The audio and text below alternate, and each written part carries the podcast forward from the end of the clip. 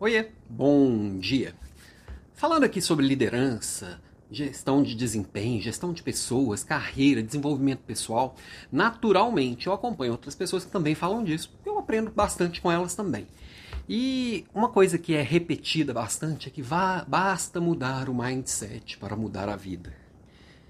Eu particularmente acho isso meio besteira, sabe?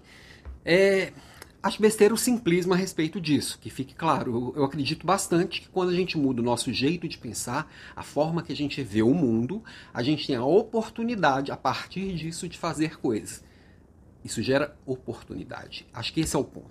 Não basta eu pensar e entender que a coisa é diferente do que eu estou fazendo para poder mudar. Eu preciso fazer.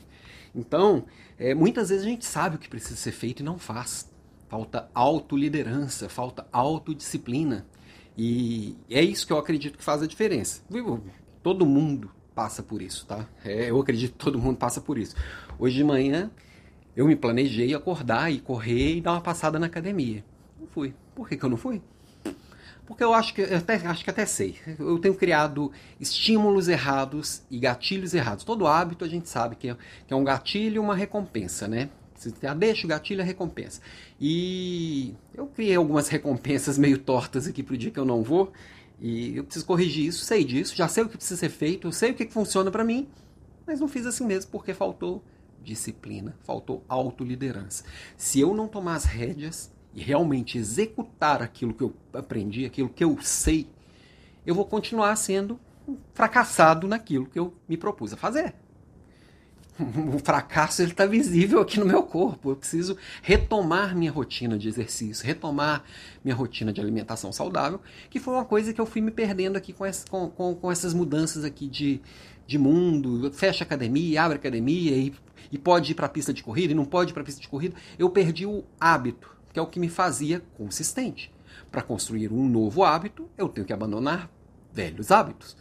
E às vezes para a gente é muito difícil abrir mão do antigo. E o que, que precisa para isso?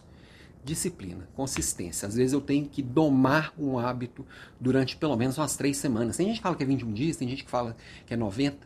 Também não acredito muito nessas contas redondas e nesses métodos quadradinhos. Eu acredito que se você colocar intenção e realmente fizer aquilo ali autoconsciente, dedicado e disciplinado, aquilo vai se tornando natural e vira um hábito. Então, minha provocação de hoje é para você assim, não adianta nada mudar o modelo mental, mudar o mindset, se você não tiver autoliderança e disciplina. É isso que vai construir mudança de verdade.